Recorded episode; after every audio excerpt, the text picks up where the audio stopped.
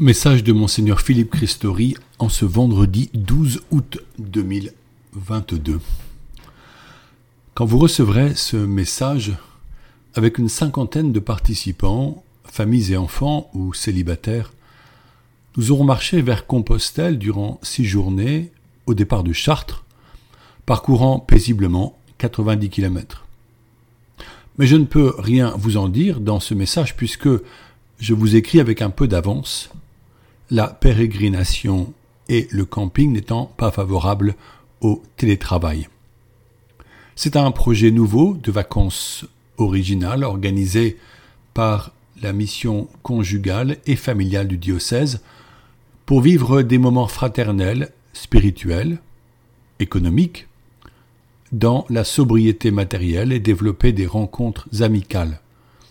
Peut-être vous en parlerai-je dans un message futur. Maintenant, il est bon d'évoquer la belle fête de l'Assomption de la Vierge Marie que nous vivrons à Chartres lundi prochain. Comme dans tous les sanctuaires mariaux de France. Si vous êtes en vacances, il est probable qu'il en existe un proche de chez vous, peut-être retiré en pleine campagne ou sur un rocher au bord de la mer, où vous pourrez vous rendre. C'est une fête populaire, l'occasion d'un jour férié en France, Beaucoup de personnes ignorent néanmoins la raison de ce dogme que le pape Pie XII promulguait le 1er novembre 1950. Il le fit en ayant consulté l'ensemble de l'Église à travers le magistère des évêques du monde entier, invités à consulter leurs fidèles sur ce point de la foi. Pourquoi le pape choisit-il de procéder ainsi? L'Église croit volontiers que l'Esprit Saint la conduit par le magistère exercé par les pasteurs et aussi par les fidèles, lorsque ceux-ci expriment unanimement leur conviction de foi. Nous appelons cela le sensus fidei. Comment comprendre ce que signifie ce dogme théologique et spirituel? Il affirme que la Vierge Marie, au terme de sa vie terrestre, est montée au ciel avec son corps. Pourquoi peut-on penser cela alors que la Bible ne mentionne pas cet épisode? Le peuple de Dieu, dans son ensemble, croit que Jésus-Christ, Verbe divin fait chair par le sein virginal de la Vierge Marie, l'a associé au projet de salut depuis sa naissance jusqu'à la fin de sa vie. Elle fut totalement unie à lui. Elle partagea sa vie cachée durant trente années. Elle a vu avec les apôtres les bienfaits des paroles de son divin Fils et la puissance de ses actes. Comme premier témoin, elle a souffert sa passion et sa mort en croix. Elle a déposé son cadavre dans un tombeau, espérant contre toute espérance que ses promesses s'accompliraient. Elle a attendu la résurrection et a vu son Fils vivant. Elle a expérimenté la puissance du Saint-Esprit, recevant le jour de la Pentecôte des grâces nouvelles. Elle a accompagné les apôtres pendant les premières années de l'Église jusqu'à la fin de sa vie terrestre. Un texte apocryphe, le proto-évangile de Jacques, raconte qu'à sa mort, les anges rassemblèrent les apôtres en les faisant venir miraculeusement auprès de son lit, et qu'ils furent témoins de son assomption. Nos frères orthodoxes parlent de dormition, ce mot exprimant particulièrement qu'elle n'est pas morte comme un humain, mais qu'elle s'est endormie pour être la première à entrer dans la gloire du ciel avec son corps.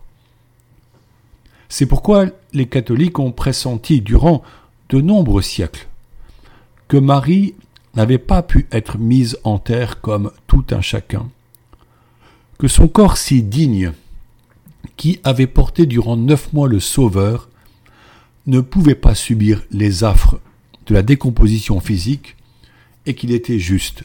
Qu'elle bénéficie du privilège d'être la première des sauvés, par les mérites de la passion de son Fils Jésus, en étant élevée elle-même, corps et âme, pour je cite, paraître avec lui dans la gloire.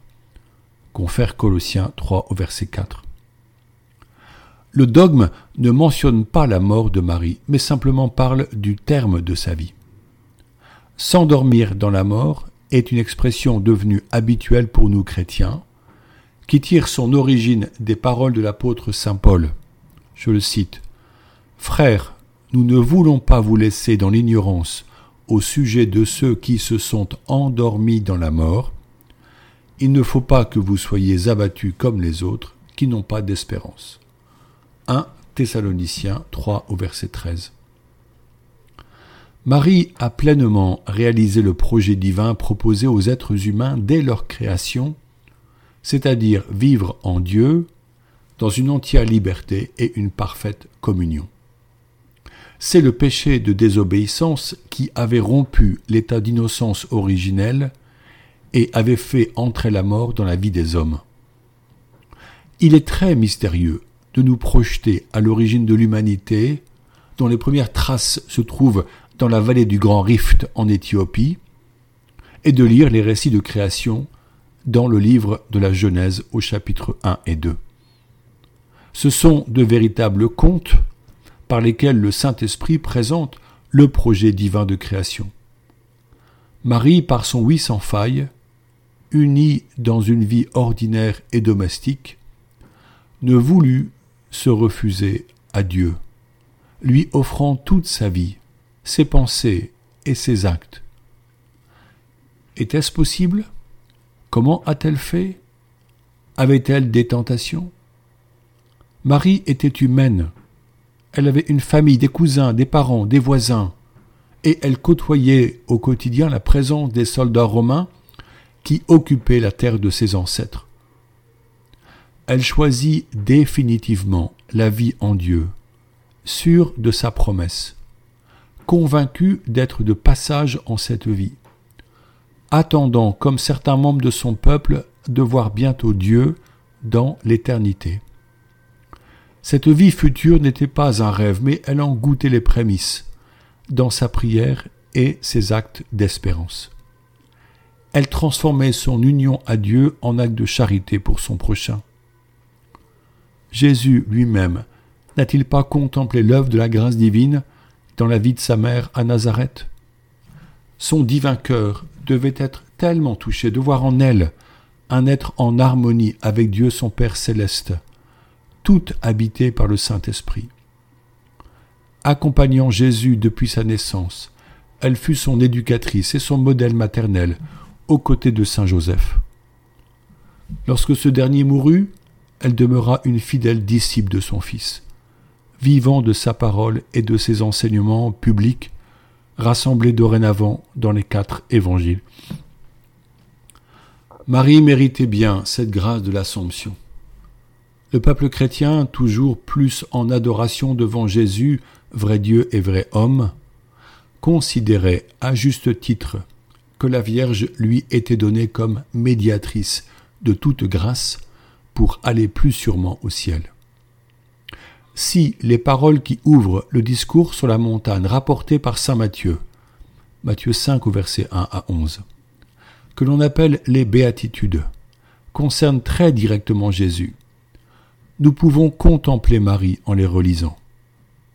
Bienheureux les cœurs purs, bienheureux les pauvres de cœur, bienheureux ceux qui pleurent, bienheureux les doux, bienheureux les artisans de paix, Bienheureux ceux qui ont soif et faim de la justice.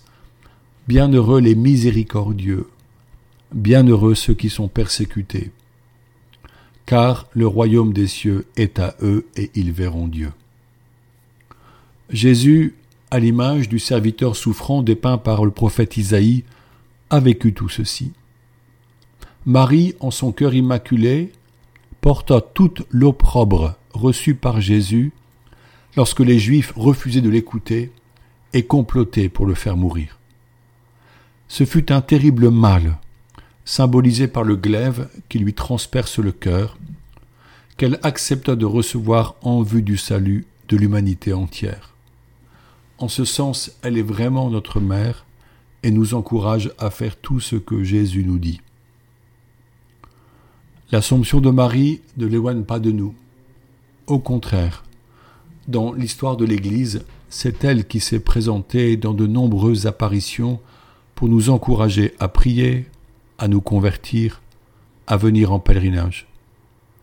Elle s'est approchée d'âmes simples, souvent des enfants, pour donner à l'Église le sang de sa marche vers l'éternité bienheureuse. Marie ne menace pas. Elle est exigeante car elle connaît le drame de la damnation éternelle de certaines âmes perdues. Elle nous propose des moyens simples comme des actes de foi, de charité et d'espérance. Elle encourage la prière du chapelet pour méditer les, mystères de la vie de Jésus. Elle est un refuge pour les pécheurs. Elle est une mère consolante pour les malades et les blessés de la vie. Sa présence au ciel nous ouvre mieux la voie de notre destinée, et nous espérons qu'elle sera la première à nous ouvrir la porte de la maison du Père. Ainsi la fête de l'Assomption est un trait d'union, une corde par laquelle nous élever, un encouragement à vivre, comme elle, fidèle à l'Évangile. Je vous souhaite une très belle fête de l'Assomption, emplie de joie familiale et amicale, au sein d'une communauté d'Église accueillante. Prions encore Marie en reprenant les mots de saint Bernard de Clairvaux, surnommé le chantre de la Vierge Marie pour cette fête. Que notre âme assoiffée se hâte donc vers cette fontaine. Que notre misère vienne et revienne de toute son ardeur puisée à ce trésor de miséricorde. Voici que jusqu'ici, nous t'avons accompagné de nos vœux, selon nos moyens, dans ta montée vers ton Fils, et nous t'avons suivi, au moins de loin, Vierge bénie. Désormais, c'est à ta bienveillance de manifester au monde cette grâce que tu as trouvée auprès de Dieu en obtenant, par tes saintes prières, le pardon aux coupables, la santé aux malades, la fermeté au cœur lâche, apaisement aux affligés, secours et délivrance à ceux qui sont en péril. En ce jour enfin, jour de fête et de joie, aux petits serviteurs qui, dans leur chant, invoquent le nom très doux de Marie, que par toi, Reine clémente, Jésus-Christ, ton Fils, notre Seigneur, accorde les dons de sa grâce, lui qui est au-dessus de tout, Dieu béni à jamais, ainsi soit-il. Bonne journée.